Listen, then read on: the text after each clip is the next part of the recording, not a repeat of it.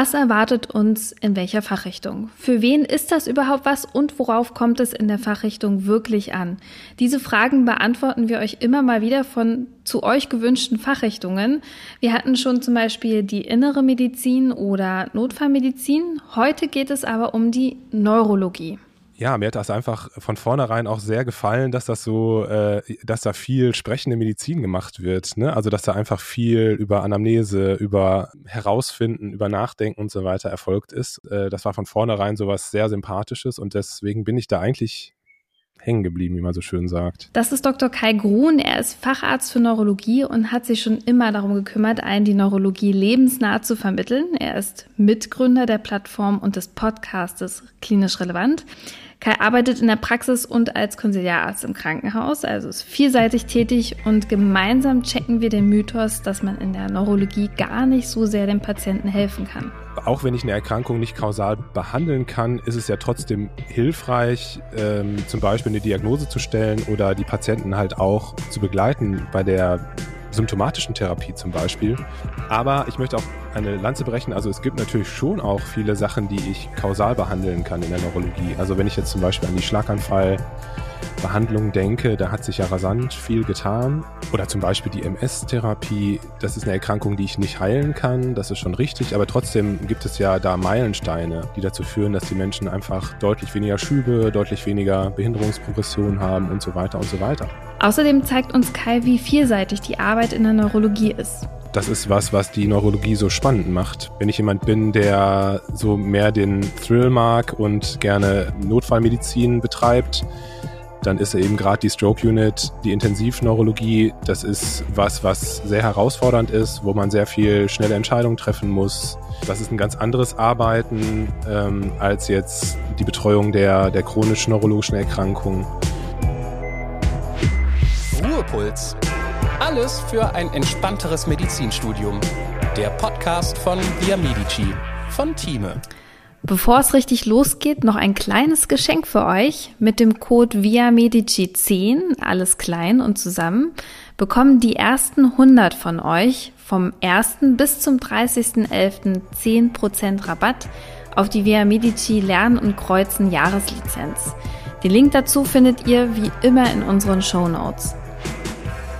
Welche drei Begriffe verbindest du mit dem Fach Neurologie? LP, das steht für Lumbalpunktion. Mhm. ALS, das steht für Amyotrophe Lateralsklerose. Und MRT. Warum genau die drei? Die Lumbalpunktion, das ist eine der wenigen invasiven Eingriffe, die wir so in der Neurologie durchführen. Wir sind ja sonst eher hands-off, muss man sagen. Äh, also ein sehr sauberes Fach. ähm, genau, das hat mich immer auch fasziniert und auch ähm, herausgefordert, diese, diese Untersuchung. Ähm, die ALS, das ist eine Erkrankung, die ganz furchtbar ist, die ich aber kennengelernt habe in, in einer Spezialambulanz, in der ich gearbeitet habe und ähm, wo ich ähm, ganz tolle Menschen kennengelernt habe und wo ich ähm, sehr schöne Beziehungen auch aufbauen durfte, so äh, zu den Betroffenen, die halt regelmäßig in die Spezialambulanz gekommen sind. Und äh, das MRT habe ich jetzt gerade so aus dem Bauch heraus nochmal genannt, weil, ähm, weil ich die Bildgebung in der Neurologie einfach ganz spannend finde und äh, faszinierend finde, wie das Gehirn im MRT aussieht, also wie man da so reingucken kann. Und äh, ja, ich freue mich eigentlich jedes Mal, wenn ich auf dem Bildschirm äh, mir die Bilder angucken kann. Das kann ich nachvollziehen. Ich, als ich das erste Mal das menschliche Gehirn im Präparierkurs gesehen habe, fand ich das unglaublich faszinierend. Man stellt sich das ja immer so ein bisschen bildlich vor.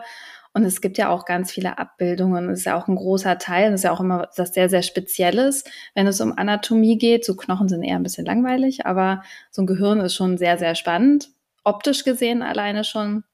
Und wenn man das dann wirklich mal so sieht und es sieht so aus, wie man es sich vorstellt, ist irgendwie verrückt, oder? Total. Also ähm, ich meine, ich mache das jetzt schon ein paar Jahre und es ist immer noch so, dass ich fasziniert bin und äh, man hat ja, ich weiß nicht, den Spruch kennst du ja bestimmt, äh, je tiefer man in bestimmte Materie reinkommt, umso mehr versteht man, dass man eben nichts verstanden hat eigentlich. Ne?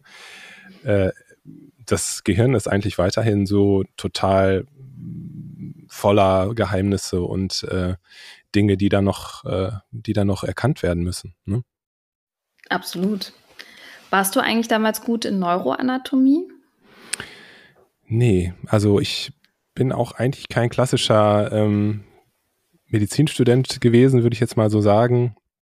Was ist denn ähm, der klassische Medizinstudent? Das musst du jetzt mal sagen. oh, jetzt habe ich mich, also bin ich in der Falle Ja, um Kopf ne? und Kragen, um Kopf und Kragen. Aber das wollen wir jetzt, glaube ich, alle wissen. Nein, also, also ich, ich bin nie so in den klassischen Fächern, so Anatomie oder auch so in diesen, ich bin kein, was ich damit sagen wollte, ist eigentlich, ich bin kein Naturwissenschaftler eigentlich gewesen von Haus aus. Also ich habe ja, ich hatte Deutsch und Englisch LK im Abitur. Und äh, deswegen war das so eine, eine Welt, in die ich da reingekommen bin, die mir vollkommen fremd war. Und ich habe mich halt immer mit, äh, mit Auswendiglernen über Wasser gehalten und ähm, viele Sachen aber schnell wieder vergessen. Ähm, das wollte ich damit sagen. Ich wollte keiner auf, dem Schlips, auf den Schlips treten.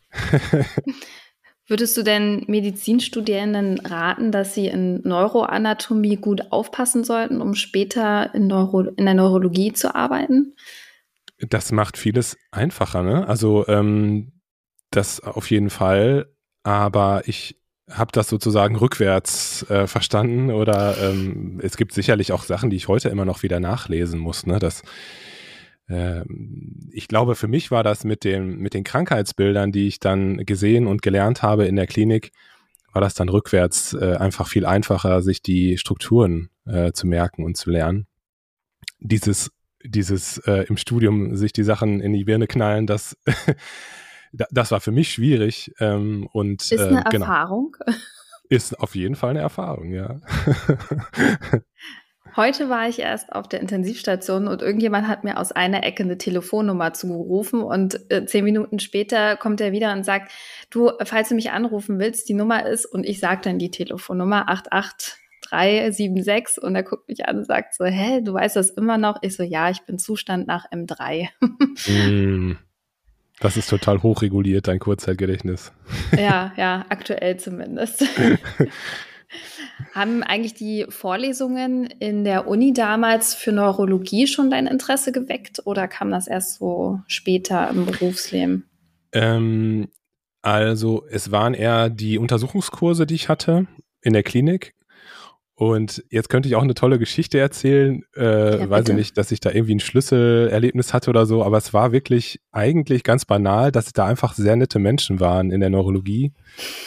Und äh, die fand ich einfach sympathisch. Mm, und ja, mir hat das einfach von vornherein auch sehr gefallen, dass das so, äh, dass da viel sprechende Medizin gemacht wird. Ne? Also dass da einfach viel über Anamnese, über äh, äh, Herausfinden, über Nachdenken und so weiter erfolgt ist. Und ähm, das hat sich natürlich seitdem auch ein bisschen geändert. Äh, ne? Das ist ja alles immer viel technischer und so. Und äh, aber trotzdem, ich finde, dass, äh, das war von vornherein so was sehr Sympathisches und deswegen bin ich da eigentlich hängen geblieben, wie man so schön sagt.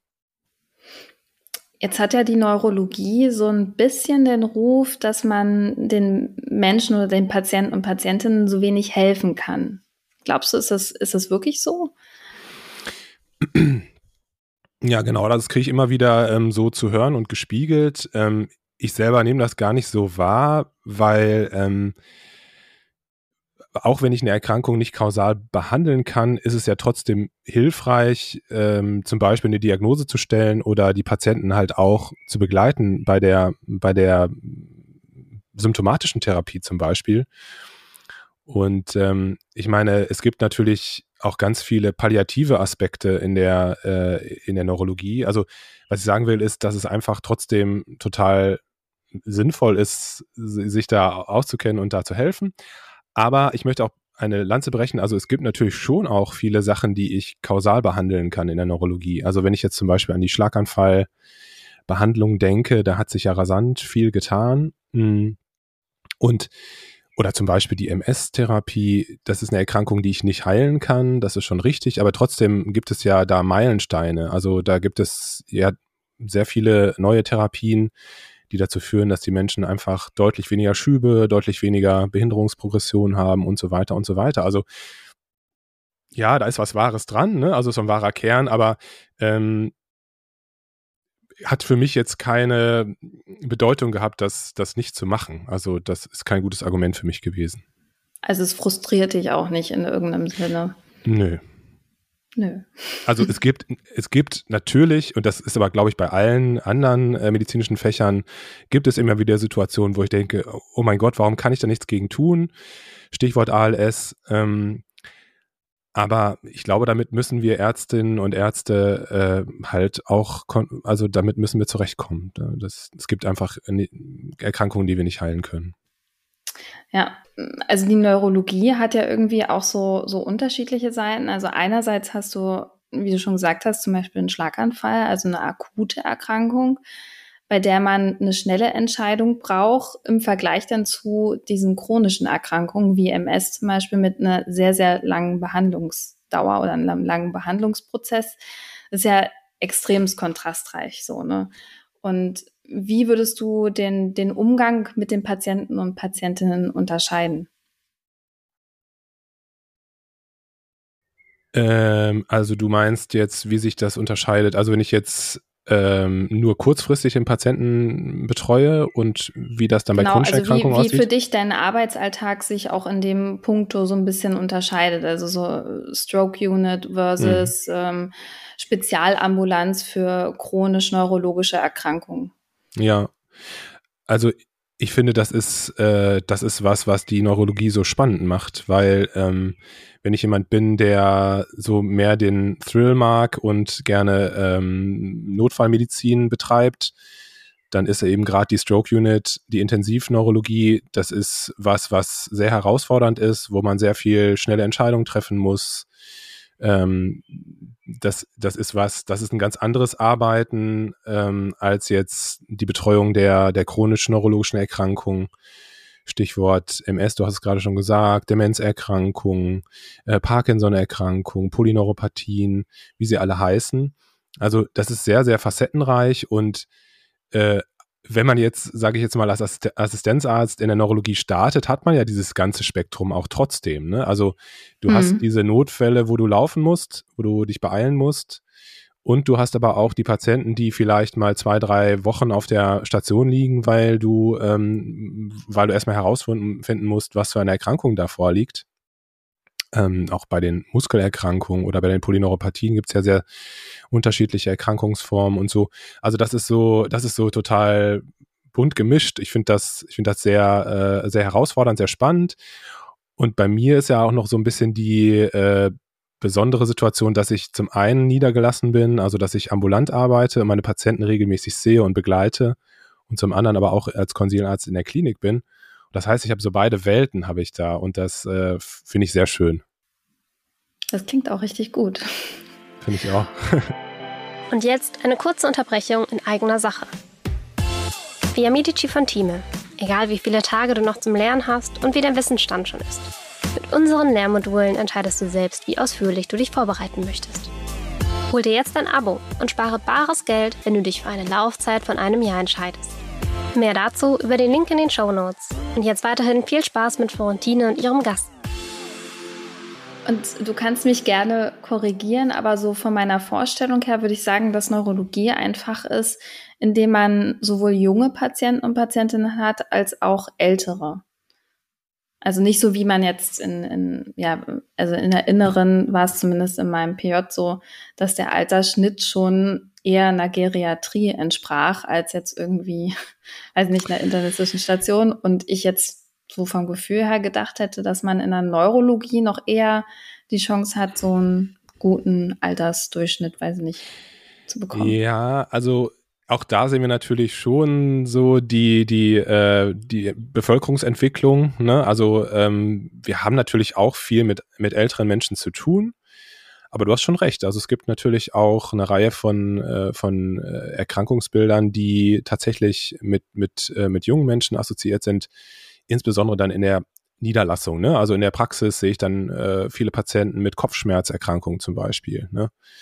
äh, Migräne, ähm, Spannungskopfschmerzen, Clusterkopfschmerzen, äh, Neuralgien, ähm, Epilepsien, das ist auch, das sind auch Erkrankungsbilder, die eher bei, oder zumindest auch bei, bei jungen Menschen auftreten können. Ähm, Neuropathien, Nervenschäden, äh, all solche Dinge und natürlich die MS. Ne? Also die MS, chronisch entzündliche Erkrankungen, das sind überwiegend junge Menschen. Und auch das finde ich schön. Also ich will jetzt nichts gegen alte Menschen sagen. Ne? Also ich äh, behandle die genauso gerne. Ähm, aber äh, im Krankenhaus sieht man auch überwiegend geriatrische ähm, Patienten eher. Ne? Ja, nee, um Gottes Willen, das soll jetzt kein kein, kein in Anführungsstrichen Hate für eine Altersgruppe sein. Eher so, es gibt ja ähm, manche Medizinstudierende, die für sich einfach sagen, so ich würde gerne auch mit jüngeren Leuten zusammenarbeiten und für die ist das dann halt so ähm, Orthopädie oder sonstiges, wo man sicher weiß, da sind Jüngere. Aber ich glaube, manche haben das nicht so auf dem Schirm, dass hm. in der Neurologie natürlich auch jüngere Patienten da sind, die man dann auch länger betreut und für die dann, also die dann wahrscheinlich auch extremst dankbar sind für die Behandlung.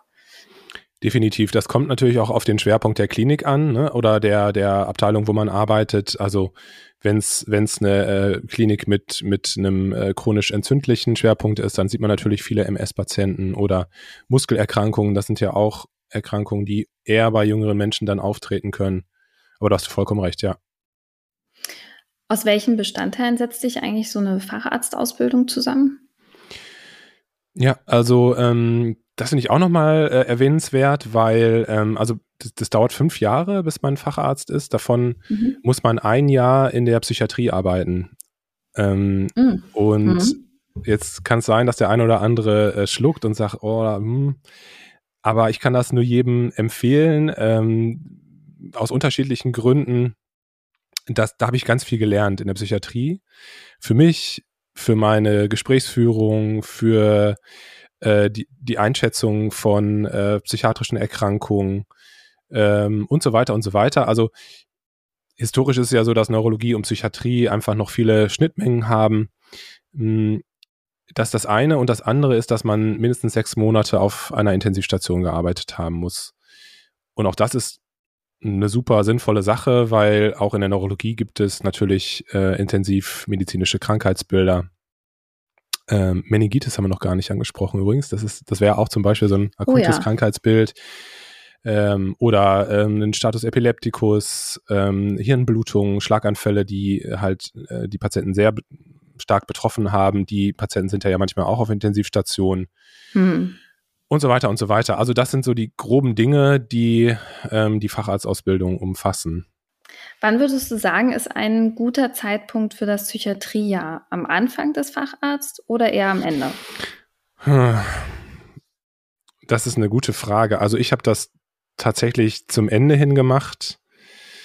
Und ich bilde mir ein, dass das auch ganz gut war, weil ich eine andere Form von, von Reife hatte, ähm, also persönlicher Reife hatte, um das so gut ähm, um so die besten ähm, Dinge rausziehen zu können aus diesem Psychiatriejahr. Aber ich will jetzt gar nicht sagen, dass das äh, andersrum am Anfang oder zwischendrin jetzt schlecht oder gut wäre. Also wenn ich mich jetzt persönlich betrachte, war das, war das, glaube ich, einfach, ähm, war das einfach gut. Ich hatte meine, meine Neurozeit schon weitestgehend hinter mir und ich war schon fit im Bereich Neurologie.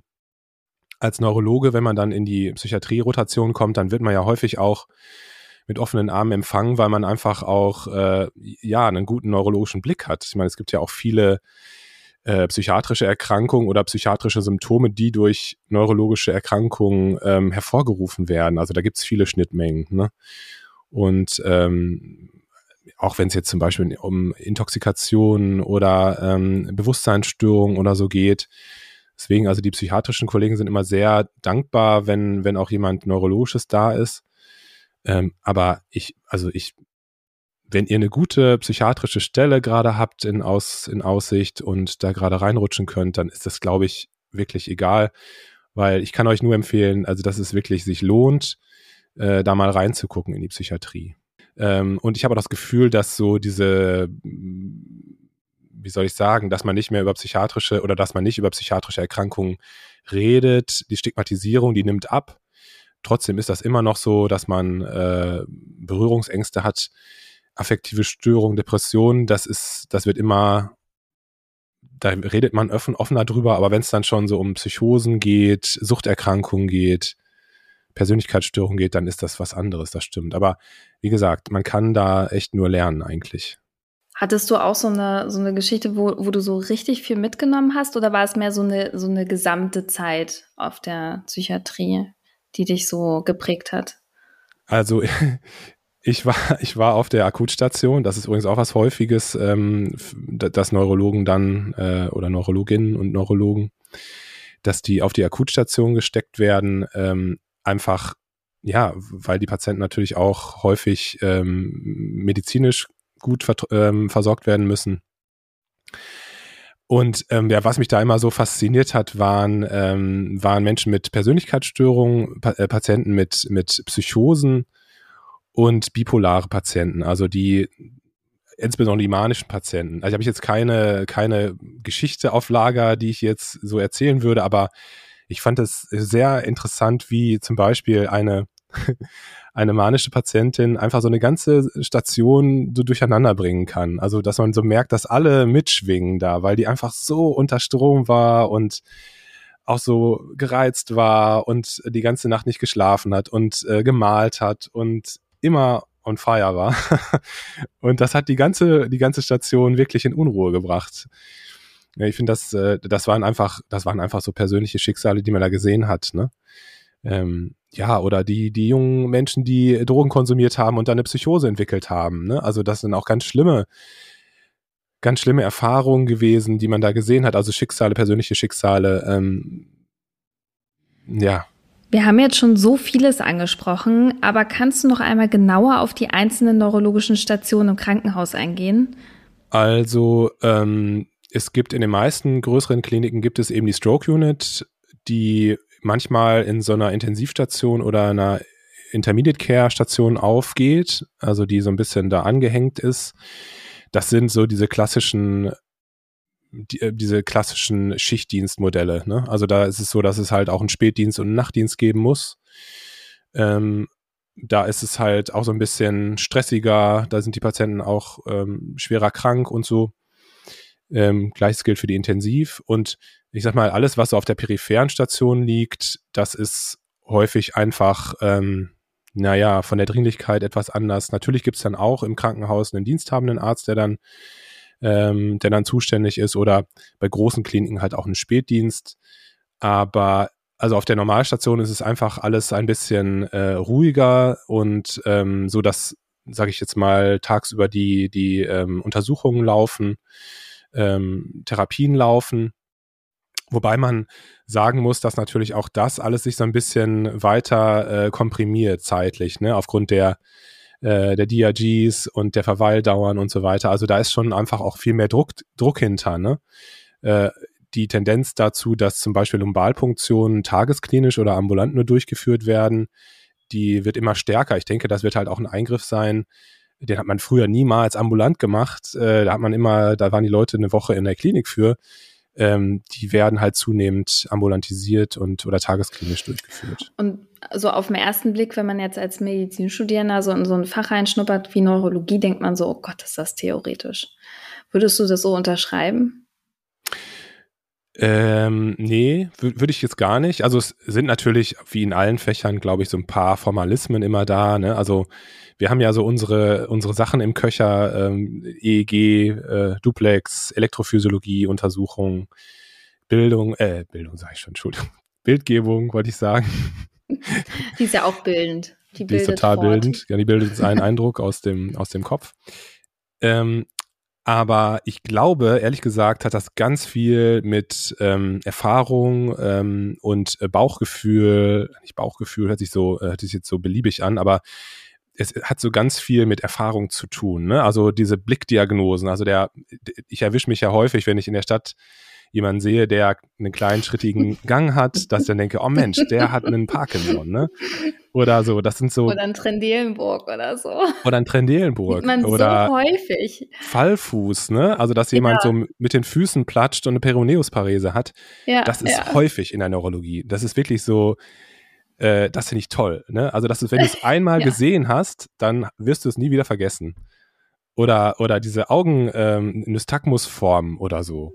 Mhm. Ja, da, auch das sind Sachen, die siehst du einmal und dann weißt du Bescheid. Also und ne, das ist, also ich will jetzt hier keinen äh, überzeugen oder überreden, aber ich finde, das ist, das ist was ganz Tolles an der Neurologie, dass man so mit Anamnese und so ein paar klinischen ähm, Details einfach unheimlich viel schon rausfinden kann. Mein erstes Mal, wo ich so richtig so, so wie so ein Umdenken hatte für die Neurologie war, als ich äh, für einen Untersuchungskurs an der Uni mir ein YouTube-Video über neurologische Anamnese und körperliche Untersuchung angeguckt habe. Das geht irgendwie, ich glaube, 15 Minuten. Ist auch eins zu eins so dargestellt, wie es sein soll. Sieht auch so ein bisschen behelfsmäßig aus. Ja. Aber ich fand das total cool. Der hat drei, vier, fünf, sechs ähm, körperliche Untersuchungen gemacht und, und äh, den Patienten laufen lassen, Gangbild, Händedruck, in die Augen geguckt und alles so parallel gemacht und dann halt untermalt mit seinem Ton, wie er das erklärt, was er dabei schon alles abscannt, wo man dann erstmal erkannt hat, wie viel man, was eigentlich inliegend ist, schon mit dem bloßen Auge erkennen kann. Also das, was du schon erwähnt hattest. Und das fand ich absolut faszinierend.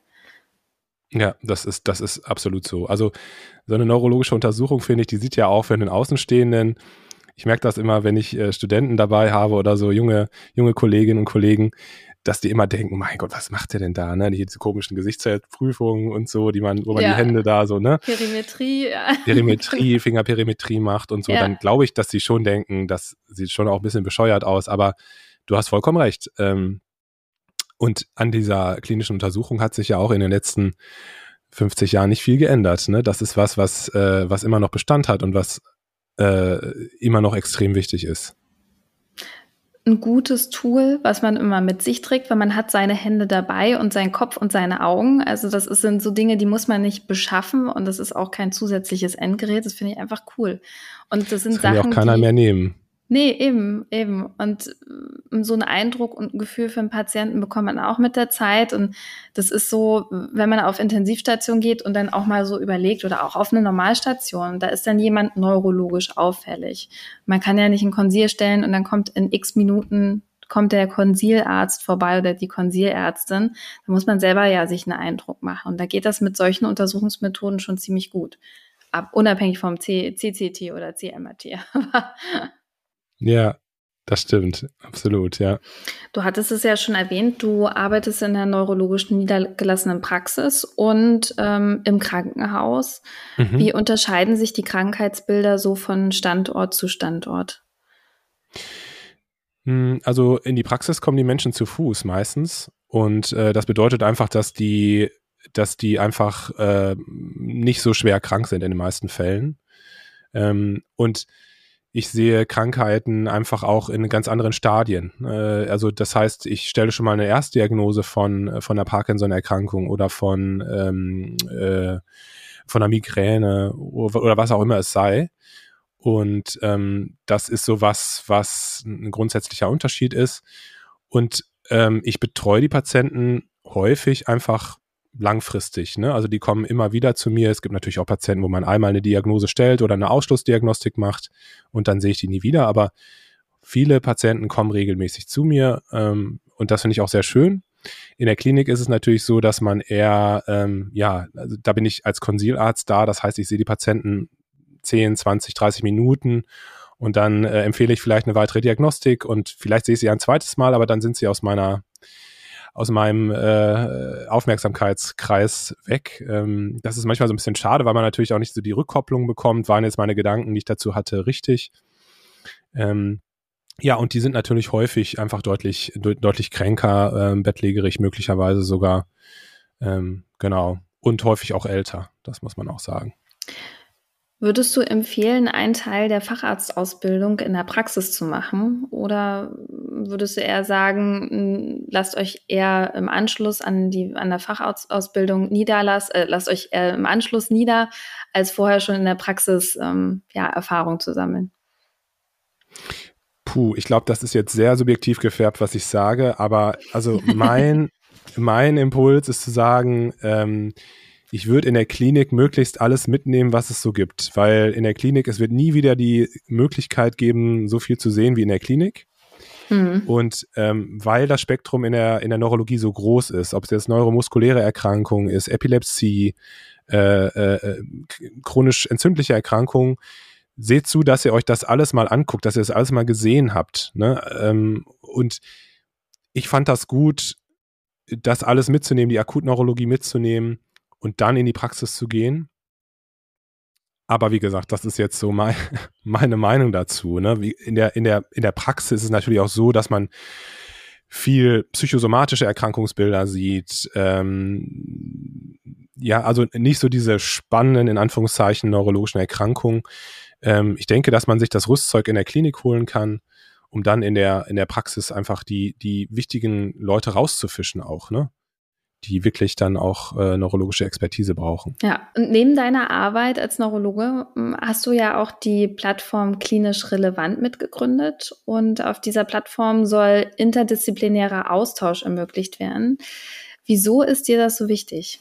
Ja, also ich gehe ja jeden Tag mit offenen Augen durch die, durch die Klinik, durch die Praxis und ähm, ich finde einfach, äh, mir fallen halt viele Sachen auf, so die, die nicht gut laufen und äh, ich finde, dass einfach die Medizin an sich äh, es mit sich bringt, dass es, äh, dass es viele Missverständnisse geht, äh, gibt, dass es aber auch viel, ähm, also man kann nicht alles wissen, das ist einfach, das ist einfach so, ne? Und die, die Medizin entwickelt sich so schnell weiter, ähm, dass, dass es einfach schwierig ist, von vornherein eigentlich eine gute medizinische Versorgung zu bieten. Und ähm, ich für mich selber fand es auch immer schwer, so auf dem, auf dem aktuellen Stand zu bleiben. Also den, den Anspruch muss man ja haben, dass man, äh, dass man sich regelmäßig fortbildet und äh, nachliest und so weiter.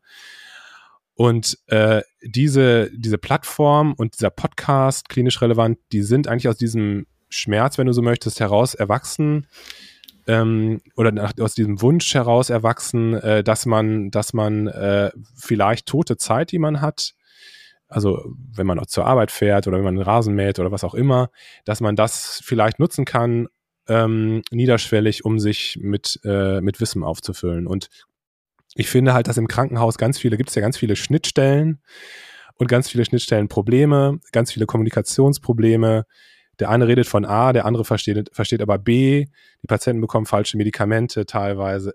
Du, du weißt, was ich meine. Ja. Das sind so diese ganzen ja. klassischen Dinge, die, die, die nicht gut laufen. Und ich bin mir im Klaren darüber, dass wir äh, mit klinisch relevant sicherlich nicht alle diese Probleme lösen, aber wir wollten gerne einfach ein bisschen das ein bisschen besser machen und äh, dafür bei, dazu beitragen, dass man sich vielleicht ähm, besser versteht, ähm, dass man vielleicht auch interprofessionell und interdisziplinär besser miteinander arbeitet ja, und das war so ein bisschen die Idee dahinter. Ja. Was genau bietet ihr alles bei Klinisch Relevant an? Also Kern ist der Podcast. Mm, da haben wir zweimal in der Woche gibt es neue Fortbildungs- Beiträge, wobei Fortbildung immer so ein etwas unsexy Wort ist. Es sind Interviews, ähm, häufig Interviews mit äh, Experten aus unterschiedlichen Fachbereichen. Wir versuchen, die Welt der Medizin möglichst breit abzudecken. Das sind nicht nur äh, ärztliche Beiträge, sondern auch äh, Beiträge aus, dem, aus den Bereichen Logopädie, Ergotherapie, Physiotherapie und Pflege. Und auf unserer Plattform findet man auch, auf unserer Website findet man auch äh, die eine oder andere das eine oder andere Webinar, den einen oder anderen Kurs, den man online machen kann oder halt Live-Veranstaltungen. Und ähm, genau. Und da haben wir noch ganz viele, ganz viele Pläne und äh, äh, Dinge vor, aber das ist so im Moment das, was, was Status quo ist. Ja. Kai, ich danke dir für deine Zeit. Vielen Dank für den Einblick in die Neurologie. Ich fand es extrem spannend, mit deinem sehr breiten Blick auf die Praxis zu gucken Danke dafür an dieser Stelle. Sehr gerne, das hat mir sehr viel Spaß gemacht. Wir gehen in eine kurze Sommerpause und ich hoffe, ihr macht das genau gleich. Nutzt die Semesterferien oder könnt die Semesterferien für eine Auszeit nutzen. Ich mache das definitiv nach dem M3, denn äh, bevor es dann ab 1.9. wirklich losgeht, ist das die letzte Zeit zum Ausspannen. Also ist im September erstmal Ruhe mit Ruhepuls. Hoho. und mit voller Energie und hoffentlich besseren Jokes sind wir dann mit neuen Folgen ab Oktober wieder für euch da. Falls ihr bis dahin Wünsche habt, Themenvorschläge, wir haben auch im Urlaub immer ein offenes Ohr für euch. Schreibt mir gerne bei Instagram oder per Mail an ruhepuls.time.de. Habt einen schönen restlichen Sommer und bis Oktober. Ich freue mich auf euch. Das war Ruhepuls, euer Podcast für ein entspannteres Medizinstudium von Via Medici, dem Lern- und Kreuzportal für nachhaltiges Lernen in der Medizin von Thieme. Redaktion Antonia Köser und Dr. Vera Premusil. Producer Johannes Sassenroth und Moderation Florentine Klemann.